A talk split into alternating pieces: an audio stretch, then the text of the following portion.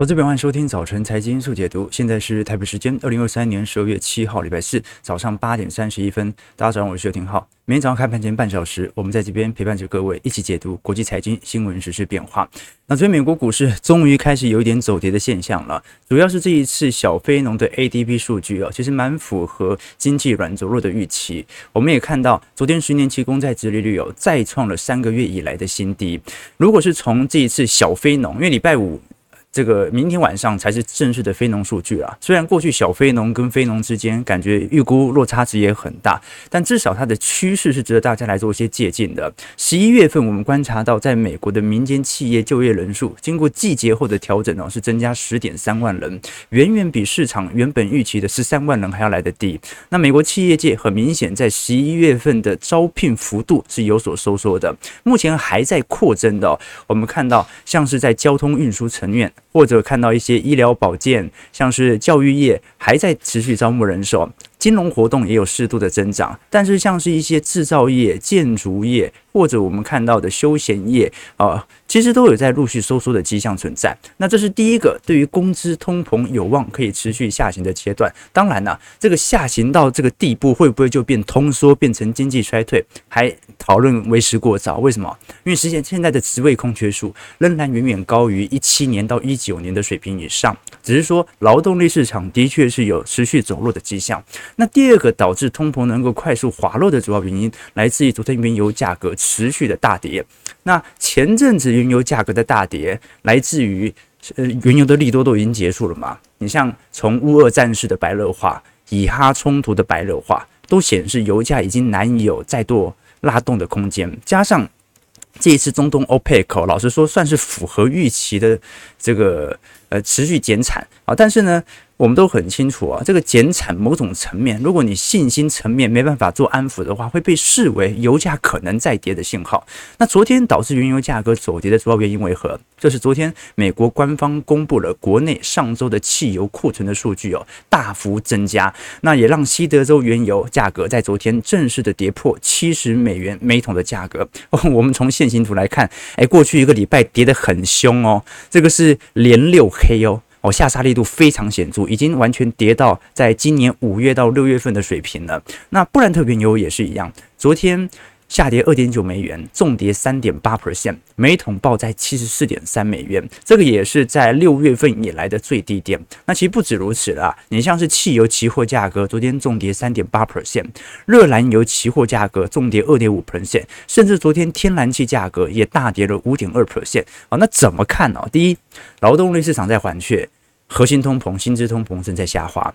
第二，原油价格正在重跌，总 CPI 至少从大宗资产来看，下跌的方向就已经确立到。哦，那我们就要观察了，因为刚好美国股市这波乖离也拉得高。我们从不管是从 RSI 或者等等情绪啊、AI 啊、美银的牛熊指标都看得出来，本轮。本来股票市场的乖离就推得特别高，所以没办法说，诶，如果股价到时候修正，就代表着市场上正在定价经济衰退，很难说，因为它只是在过去十一月份真的涨太多了，甚至昨天经济学家，呃，很多人对于叶伦在近期所采取的政策谈话啊，是抱持着批评的。呃，我们看到叶伦在，我记得是前两天了，他在记者会上啊，财政部的常规记者会上特别提到说，那些预计。美国需要高失业率来抑制通膨的经济学家正在收回他们的话，劳动力市场和消费的需求仍然是持续坚挺的啊。那耶伦为什么这一次采取这样的一个谈话呢？他想要打消大家的一个预期，就是大家现在看到原油价格在下跌，诶，劳动力市场也在降温呢，诶，那我是不是现在？这一些的后果是为了要抑制通膨，所以我们才看到联总会为什么要升息升得那么猛，因为是联总会想要升息升到失业率大幅的推升，以此来抑制通膨。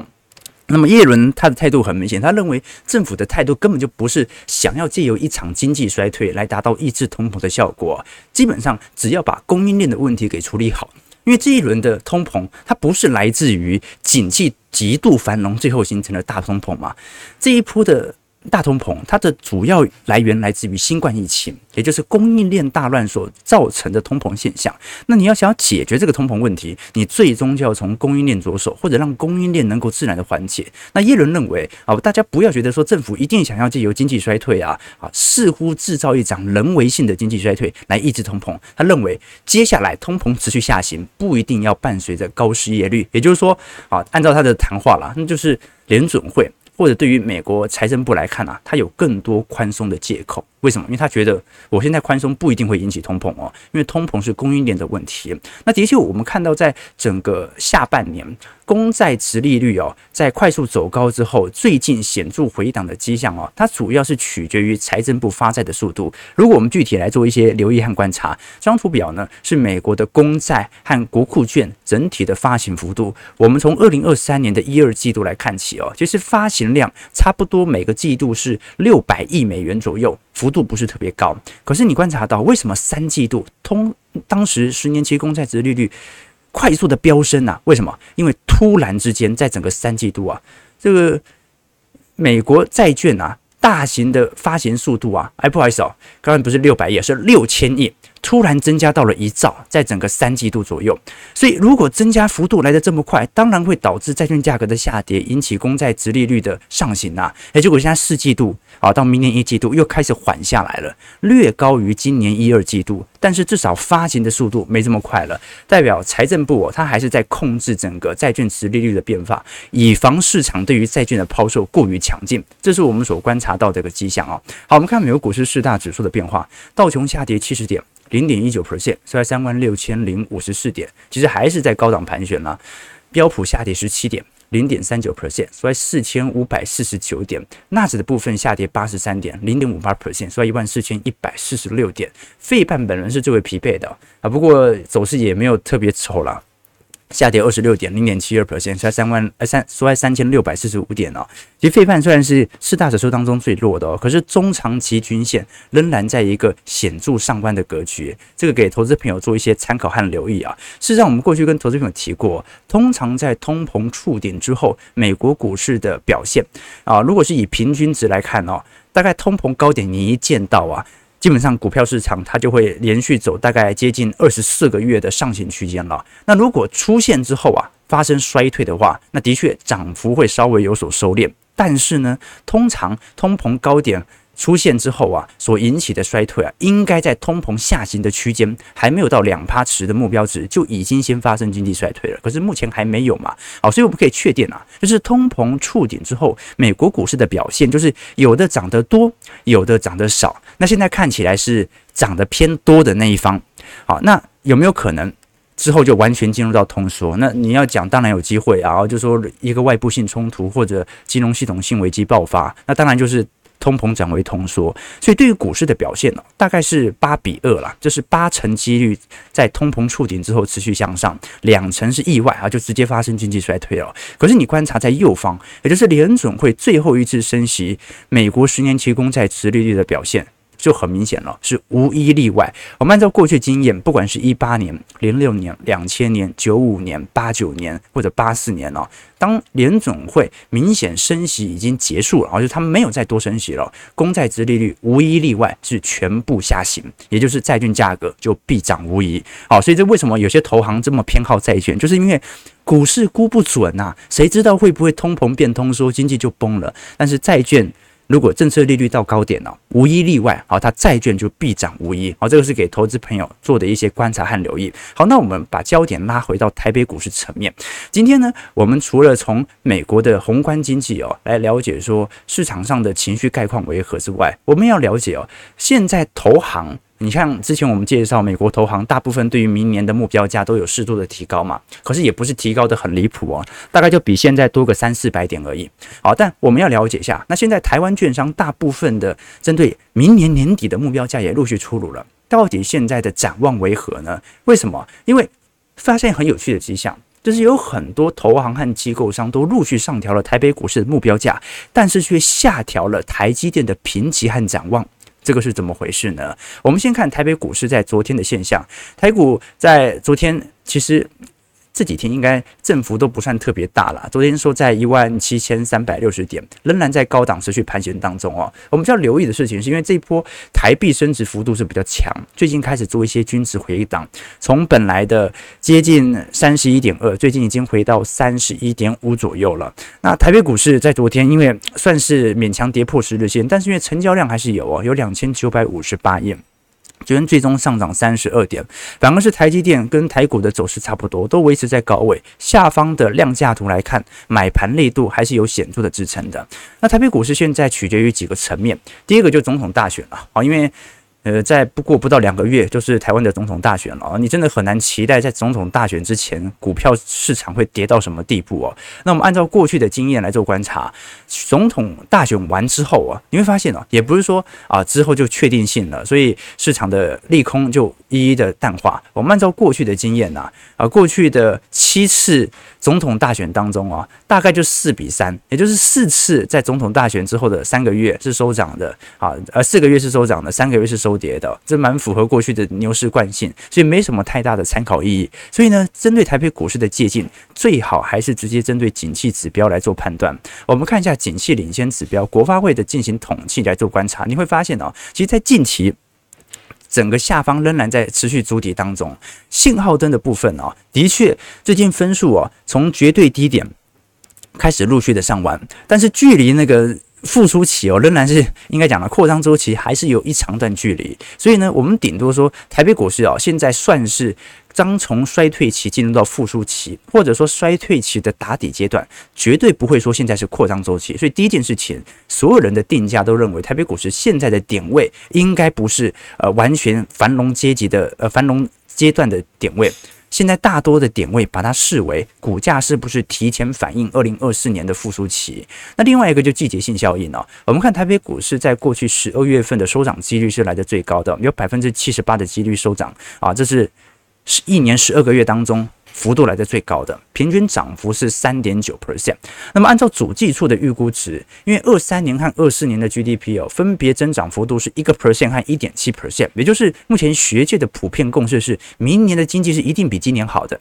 好，那今年老实说，其实也不太算衰退哦，你只能说今年上半年。啊，去年第四季到今年一季度 GDP 表现不是特别好，但是今年下半年你是很明显感觉到出口在陆续复苏的感觉，所以如果明年经济比今年好，那我们可以预估嘛，就是如果股价是反映未来六到九个月，那明年年初的股价应该是会比今年还要来得高的。这是一个很简单的一个预测值。那有些人说不对啊，可是你观察在二零二四年的 GDP 的预估值，第四季虽然台湾很亮丽，但是第四季三点六趴的单季的增幅哦，是因为去年第四季表现太差劲了。你看明年一二三四季度大概就是一点六到一点九 percent 的增幅哦。首先呢，不会因为增幅缓一点点，股价就一定要下跌，反倒是因为今年是由。衰退进入到复苏，今年的那个基期的增温本来就特别显著。我们看今年一到四季度这个单季 GDP 的预估值哦，是从本来零到一点四到二点三，到现在是三点六 percent 的左右的增幅。所以在这种状态底下，我个人认为啊，明年。我们顶多说，你可以把它视为一个缓牛，但是你绝对不会说哦，所以就行情就这样结束了。好，当然这只是我的看法了。好，我们也要了解说，呃，现在针对整个外资的回补进程啊，似乎不太符合我们的判断。如果台湾经济这么真的这么好，那外资早就做大批回补了嘛。首先呢，台湾经济好啊，跟外资的回补其实也没有必然关系。我以前跟投资朋友聊过了，这个二零二零年外资卖了五千亿，二零二一年外资卖了四千八百亿，二零二二年外资卖了一。点二兆，二零二三年啊，这个到今年为止啊，这个就小买了哈，大概就买几千亿这样子，但是幅度其实也不大了，因为三季度就已经卖光了。二零年到二二年，台湾经济好不好？去年其实经济很好哦，去年的经股价是反映今年的经济，但是去年本身经济是不错的。为什么台湾经济那么好的三年，你看那么多人在买房，诶，房价炒多高啊？科技也赚多少钱呐？年终发了多少啊？为什么外资还在卖呢？这说明外资针对整个大中华市场的资金轮动啊，它很大程度是取决于台美利差哦，就是这个美国利差相对于台湾利差差太远了啊！台湾殖利率四趴五趴，我干嘛领这个息呢？我去干脆投资公债就好了嘛。所以从股价估值的角度而言呢，市场没有那么青睐台北股市啊，但是不代表台北股市推不上去啊。所以我们可以观察，在整个二零二零年，台北股市的股票型基金规模是增加了一点三兆，外资一年卖了一点二兆，有什么关系啊？我们台湾人啊，对不对？就有一点三兆可以买了。那如果是从债券型基金呢，也增加了四千七百亿左右啊。你说，哎，怎么这么多钱呢？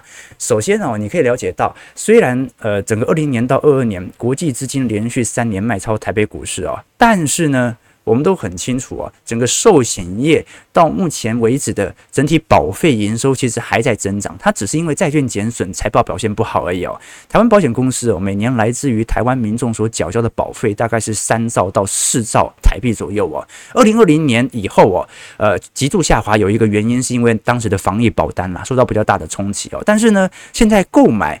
我们看到的这些储蓄险啦，或者投机型投资型保单的这些金额，其实还在稳步的攀升当中。很多高利率的理财商品哦，比如说高含了一些高股息的 ETF、美债 ETF、海外债等等哦，所以基本上还是要承认呐，啊，台湾人真的很有钱呐，啊，这一波台北股市如果最终上了万八。很有可能真的也不是靠外资多大的回补啊，就这样莫名其妙就拉上去了。为什么？二零二零年外外资卖了四千八百亿，台北股市还不是一样站上万五？二零二一年外资卖了四千八百亿，台北股市站上万八哦。那你新年外资只要不卖就好了。不卖，我们自己就买上去了嘛。好，所以具体观察，台湾本身家庭目前银行的存款是高达四十八兆啊，占了 GDP 的两百零三 percent，也就是整个台湾的超额储蓄哦，在这几年突然火力全开了，然后就认为啊，那没关系，我们就这样子花下去吧。OK，好，这个是给投资朋友的一些想法和建议啦。总而言之，我们过去跟投资朋友提过，整个台北股市单季获利的年增率在第四季，整条获利通道已经正式打开了。第三季，美国股市科技股转好，但是台北股市看不到，因为订单要延后一个季度才会拿到嘛。第四季预估单季获利年增率会高达两成五，明年整条通道就打开了。好，这个是给大家的一些想法，所以先肯定一件事情，明年赚的一定比今年多。好，那我们就要看一下，那法人和这些机构商，它普遍的预估值为何呢？我们具体来留意，在整个法人圈看待二零二四年台北股市的表现哦。大摩这一次给予台北股市的指数目标价基本情境是一万七千五百点哦，诶，其实就跟现在点位差不多。明年年底哦，那乐观的情境呢是一万九千七百五十点。好，那刚才聊到嘛，大摩的基本情境一万七千点是预估获利年增率增加四趴，乐观的情境是认为获利年增率增加十趴。那按照刚才的预估嘛，好，整个第四季哦，获利年增要来到十趴，其实不难哦。为什么？因为今年前三季都衰退哦，所以。今年基期其实已经拉低很多了，那明年整条通道完全打开的话，或者说今年第四季你订单来的速度稍微慢一点点，第四季不要跑太快，明年的那个单季获利年增率第四季就会跑得更高。那在这种状态底下，我觉得是非常容易达标的。那你看其他像是元富的部分啊，是认为啊有机会挑战一万八千八百点，富邦的 range 就很大了，从一万五到一万八千六百点了。那么凯基的部分认为两万点。群益的部分认为一万五千点到一万八千五百点啊，那么其他的你像是野村啦、高盛啊，目前还没有具体的目标价，但是都看好相对半导体、AI、伺服器等等相关的产业。OK，好，首先呢，我先讲一件事情呢，就是我的立论很简单哦，台北股市在一万七千点，景气信号灯还是蓝灯，那有一天它到红灯啊，二零二四年是。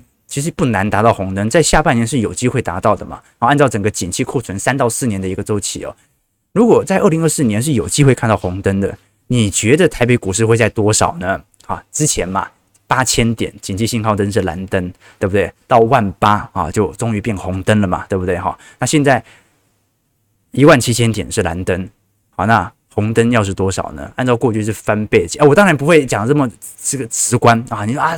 所以要三万四千点，好，这个就有点讲得太离谱了，毕竟有点基期效果的推动因素。但我想跟投资朋友分享的事情哦，任何投行的目标价，我们当做参考就好。我们唯一判断的依准是什么？就是获利的上行区间有没有改变。获利的上行区间没有改变哦，你就死抱着它。就死抱着它。我举个例子来说，其实每年你像是《金周刊》哦，它都会做一系列一些经济学家啦、投资专家针对明年行情的共识，我来跟投资朋友分享哦。好，我们看一下过去几年大家原本对于当年度的行情预测为何？首先，我们观察在。二零二三年年初，也就是今年年初，大家认为今年的股价点位会表现在多少哦？你可以观察到哦，大多数人二零二三年的全球经济的展望啊，啊，当时是二零二二年年底统计啦，统计今年的整体展望哦，大多数人认为都是今年景气会比二二年来的差，诶，结果没有哦。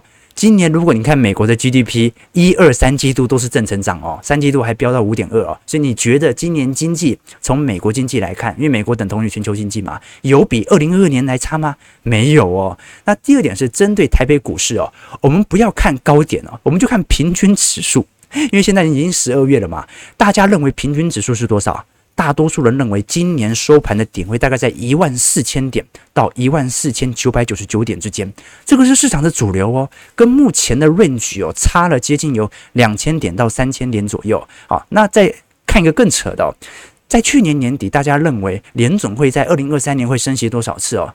大多数人都认为啊，大概。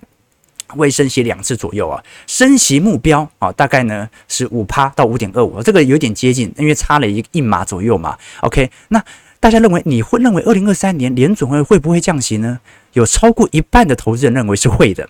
所以呢，我想跟投资朋友分享的第一件事情就是哦，这个我们讲的这些投行哦，啊，之前看过美国投行的目标价嘛，现在来看一下台湾这些呃这个投资专家的这些想法啊。啊，并不是单纯的错，是极端离谱的错。好，当然了，它本身做这项统计数据的，你像金周刊做这个是没有问题的。为什么？因为它可以让我们了解市场的情绪为何，让我们了解说，哦，这个大多数人他是如何来看待现在的资产行情的变化的。所以这个数据是很有意义的。这说明。大部分人想的跟实际的行情会有很大的落差。好，我们看完二零二三年，发现大家全错以后哦，我们来看一下二零二二年这项调查呢，是在二零二二年年初的时候的预判。当时台北股市是站上万八，大家就在预估哦，那我们站上万八之后，在二零二二年年底的表现为何呢？结果呢，大多数人对于二零二二年年底的表现都认为，嗯，应该不会涨太多，但是应该会继续冲高吧，预估在一万八千点。到一万九千点左右哦，那低档的部分大概也是一万七千点有保了啊。但是呢，你可以观察到非常有趣的迹象是什么啊？就说他认为低档的时机第三季是对了，但是根据行情的落差差太多了，没有人想得到二零二二年会跌到一万两千点呐。所以各位可以理解啊，这个整个二零二二年大家的行情预估，其实呃在当时的。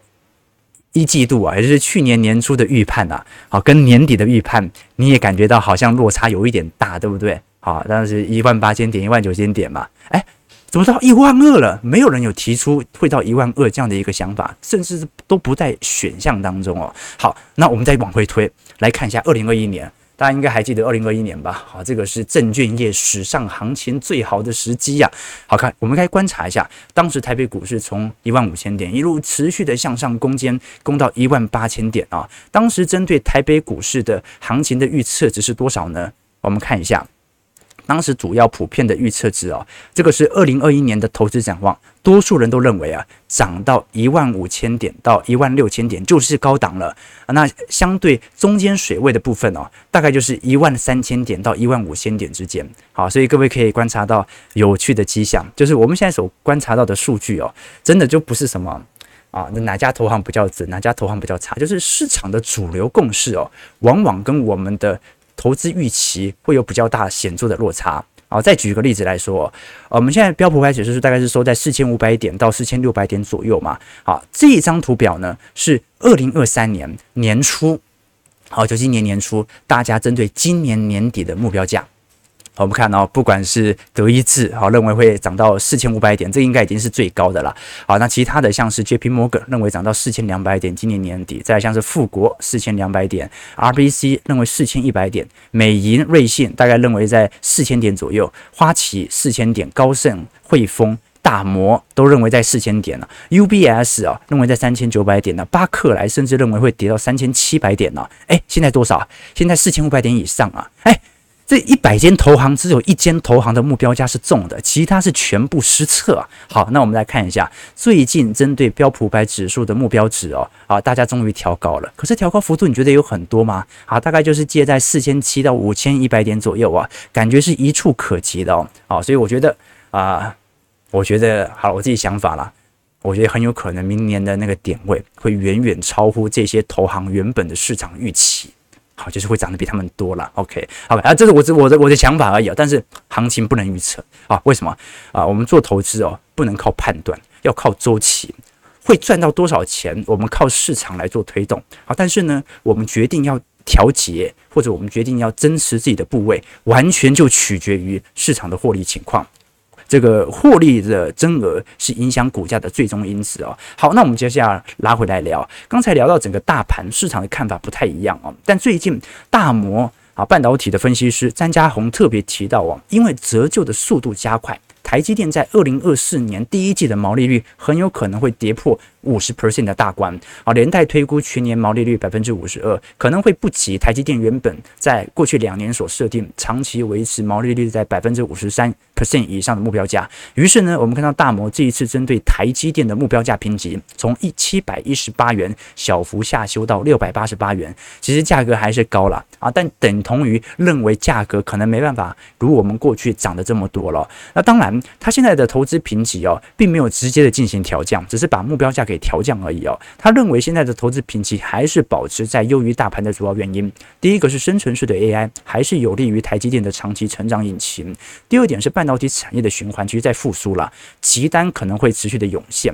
那第三点就是相对于英特尔目前的是八 A，因为。三星目前呢，整体的良率应该是完全拉不起来，因为它是采取完全不同的制程哦，跟台积电在五年内没有太多拉近的空间。而 Intel 的是八 A 哦，在台积电二纳米的制程技术上，目前台积电还是高度领先的。那第最后就是因为海外正在扩张嘛，是有效的舒缓部分的地缘政治的疑虑。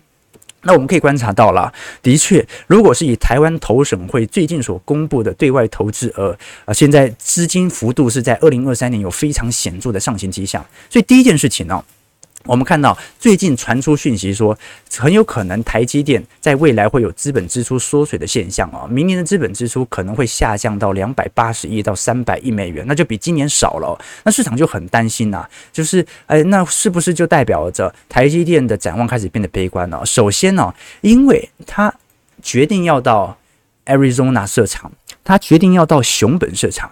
他决定要到德国厂来进行部件哦，都是这两年才发生的事情，所以他本来就会提列比较多的资本支出的规划，在今年就开始提列了嘛，所以。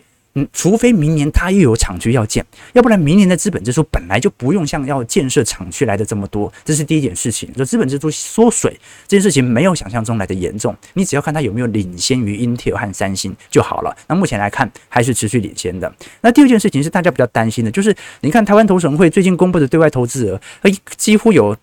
搞不好七成都是台积电贡献的哦。为什么厂区移到 Arizona 了嘛？那会不会形成对于台湾本身啊产业的打击呢？首先呢，因为整体产能是连五趴都不不到，所以压力不是特别大。你唯一要担心的就是毛利率或者说股东权益的压制啊，因为美国厂的成本是比较高嘛。可是刚才也提过了，就是说我们按照台积电的制程领先哦，它大可以无条件的把所有的这些成本转嫁到报价身上。好，这看起来很明显嘛？你觉得台积电会因为 Arizona 而主动降低啊自己的获利吗？不太可能啊，它肯定就是直接转嫁。我认为这个就没有太大的问题。我们从具体 EPS 来做观察，目前普遍的预估值哦，二零二三年今年的 EPS 大概是三十一点二九块，比去年少哦。啊，这个是很正常，因为今年前三季台积电表现都不太好嘛。去年是三十九块，但明年的部分我们就要观察了，因为现在市场的普遍预估值是明年我们最重要的目标是 EPS 能不能超越二零二二年的表现。如果能够超越的话，那么股价就。很容易突破历史新高了。那不能超越的话，也不代表不会突破历史新高，因为明年可能会反映更后年的行情。但是呢，至少我们要了解说，整个二零二二年是整个景气制造业的库存的最为亮丽的一年。所以呢，啊，你要下一次的库存循环能不能顺势的超越哦？你可能要到二零二五年、二零二六年。等到下一波的库存循环的啊显著的高峰期，再来进行挑战，这也可以啊。所以哦，基本上我们就是看明年的复苏角度为何啦。从台积电毛利率的部分哦，因为现在三纳米制程产能仍然在持续开出当中嘛，所以还是要看一下下滑幅度能不能成功的在明年一季度左右筑底哦。那最后就是苹果了啊，因为不管怎么说了，就算是生成式 AI 对于台积电的营收是有显著的贡献的，但是 对于呃台积电来看哦，目前最大营收还是来自于手机晶片，手机卖得好。啊，它才有更多的钱可以拿来进行技术研发嘛。好，那现在市场的普遍预估值哦，是明年的手机出货量哦，大概在十一亿只左右，会比今年的十一亿点五亿十一点五亿只啊，这个来的高一点点，大概其实也都都不了多少，多多大概。这个两两千万台而已哦，但是至少从增长幅度来做观察，二零二四年卖的手机应该是会比二零二三年多的哈。今年手机其实卖卖的真的没有很好哦，尤其在 iPhone 领域的部分，刚好华为又推出新机。那如果以二零二三年的全球市占率来看，目前全球市占呃。都是二十趴的，是神送和苹果。那小米其实在过去几年，呃，市占率的提升速度蛮快的，所以我们要先观察几个要点啊。因为华为自从二零二一年以后啊，这个出新机的频率就在高速的收缩，目前还没有一个确切的数据统计出来，所以我们最终就是看整个在今年四季度到明年一季度 i 十五的表现，或者呢，如果市场的重点其实已经不是放在 i 十五，而是明年 i 十六的备货潮。那到时候我们再来做进一步的留意哦。简单来讲啊，就短期还是要靠手机啦，啊，台积电的财报；长期的话才能靠 AI。为什么？因为 AI 目前营收占比比例仍然是相对比较低的。好，我们看一下投资朋友的几个提问啊，跟大家一起看一下开盘今天的表现啊。那昨天美国股市下跌嘛，台北股市今天下跌也不大，八点然后，收一万七千三百五十二点，这量能感觉好像就。缩的比较明显一点点的啊，才现在预估才两千亿而已啊。OK，资本支出都提列完了，短空长多，我也这么想的啊。对啊，难道明年还要再设厂吗？有有这么多厂要设的吗？对不对？OK，折旧完设备就变印钞了啊。结论就是专家都是资讯的搬运工 啊。其实本来大家对行情的看法就不同，好，但我始终认为我们必须要有一个心中的投资逻辑，然后就是。啊，这是短期的亏损，我们是可以接受的，因为长期我们依循的什么样的指标，有这种观念可以撑得比较久一点呢？如果金融市场这么好猜，大家都是巴菲特了，对不对？可是你依循巴菲特的巴菲特指标，你也可能很久都没买股票了，对不对？OK，对对对，啊，结尾投资朋友了，对，惜售台积嘎爆空头，季配息明年大增呐，哦，能买保险的都是大公司哦，大公司拿到赔偿不会到后面。大家都降息，反而美国没降，这样就好笑了啊！这不太可能啊，不太可能啊！而且联总会还是一个零头一样。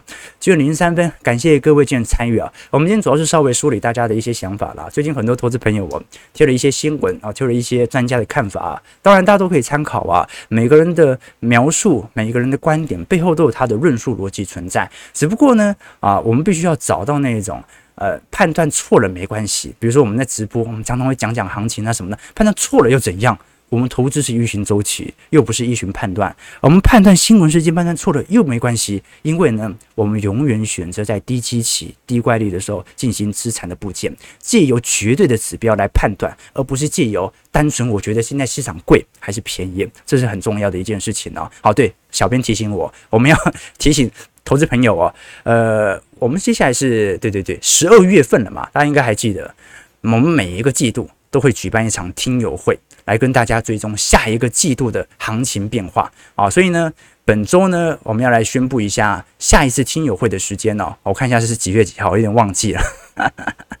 好，下一次时间哦是十二月二十二号，应该是礼拜五啊，应该是下下周的礼拜五，呃，会来举办。这个线上的听友会，再来跟投资朋友重新追踪一下行情变化。这如果是我们的会员朋友，当然就直接呃往收收看就可以，因为有一整年的所有资产部位啦、专题影片或者宏观专业报告的收听权限啊，包括听友会也是哦，所以就不用再参加了。如果大家有兴趣的话，我们的新朋友欢迎也可以来我们的听友会来跟我们做一些交流，来观察一下未来一个季度的行情推演。